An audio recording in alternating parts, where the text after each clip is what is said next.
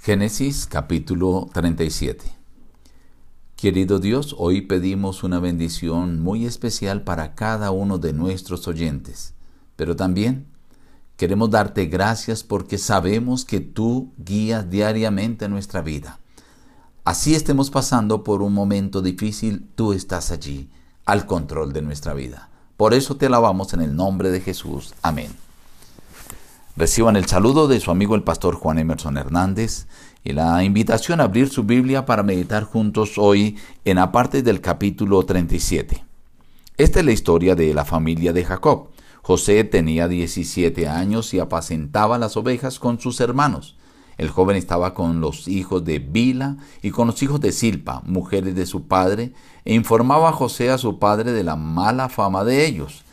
Israel amaba a José más que a todos sus hijos, porque lo había tenido en su vejez, y le hizo una túnica de diversos colores. Al ver sus hermanos que lo amaba más que a todos ellos, lo aborrecían y no podían hablarle pacíficamente. Tuvo José un sueño y lo contó a sus hermanos. Estábamos atando manojos en medio del campo, y mi manojo se levantaba y se quedaba derecho, y vuestros manojos estaban alrededor y se inclinaban ante el mío. Le respondieron sus hermanos, ¿reinarás tú sobre nosotros o dominarás sobre nosotros? Y lo aborrecieron aún más a causa de sus sueños y sus palabras. Tuvo otro sueño. Soñé que el sol y la luna y once estrellas se inclinaban hacia mí. Y lo contó a su padre y a sus hermanos. Su padre le respondió y le dijo, ¿qué sueño es este que tuviste? ¿Acaso vendremos yo, tu madre y tus hermanos a postrarnos delante de ti? Sus hermanos le tenían envidia, pero su padre meditaba en esto. Un día, sus hermanos fueron a apacentar las ovejas de su padre en Siquén.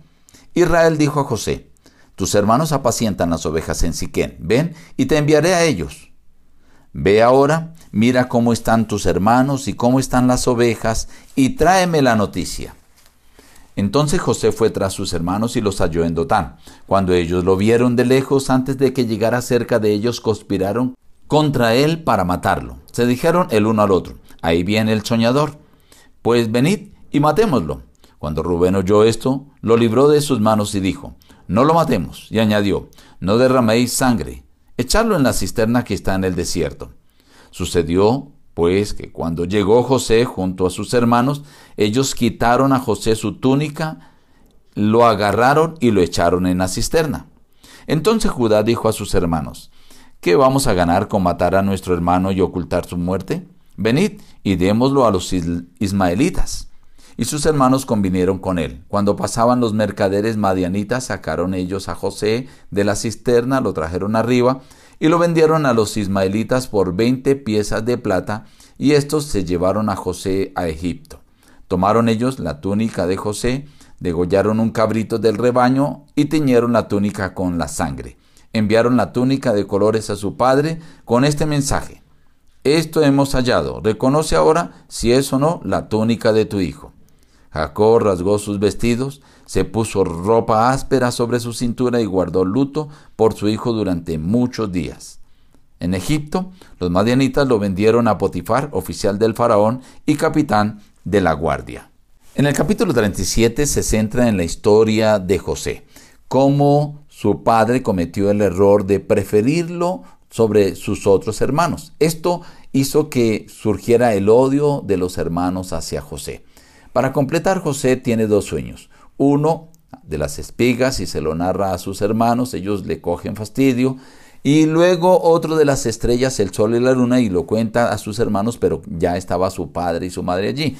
Aún Jacob lo reprendió y sus hermanos, dice, le tenían odio. Pero Jacob quedó meditando en esto. Un día que sus hermanos se fueron a cuidar las ovejas a Siquén, Israel decidió enviar a José a mirar cómo estaban las ovejas y para que le trajera alguna razón. Ellos se habían trasladado a Dotán, así que José fue tras ellos, pero ellos cuando lo vieron de lejos dijeron vamos a deshacernos de este soñador. Y pensaron en matarlo, pero Rubén, que era un poco débil en sus decisiones, Aún así, trató de librarlo. Si él hubiera sido más firme, él no solamente le hubiera dicho que lo echaran a la cisterna, sino él hubiera estado allí pendiente, vigilando. Pero como él era así un poco débil y había perdido mucha autoridad después de su incesto con Bila, la concubina de su padre. Así que ellos lo echaron allí al foso, pero vieron allí una caravana compuesta por madianitas e ismaelitas y dijeron, mejor es que lo vendamos, nuestra mano no sea sobre él, sino la de un extraño y saquemos algo de producto de dinero al venderlo. Lo vendieron allí y esta caravana iba hacia Egipto. Y la Biblia dice que cuando esta caravana llegó allí, los madianitas lo vendieron a Potifar, que era oficial capitán de la guardia de Faraón. Mientras tanto, ellos enviaron una razón a su padre. Tomaron el manto de José, lo untaron de sangre de un cordero y le dijeron, mira, a ver si este es el manto de tu hijo. Cuando recibe esa noticia, pensó que una bestia lo había despedazado y hizo luto por él y lloró la muerte de José. En esta historia nosotros vemos cómo José, después de ser el hijo preferido de Jacob de Israel, pasa a ser vendido como esclavo. Un desafortunio, algo que no se esperaba ni que él deseaba. Pero aún así, en medio de estas circunstancias tan difíciles, Dios estaba guiando la vida de José. Estimado amigo, no sé por cuál situación tú estás pasando.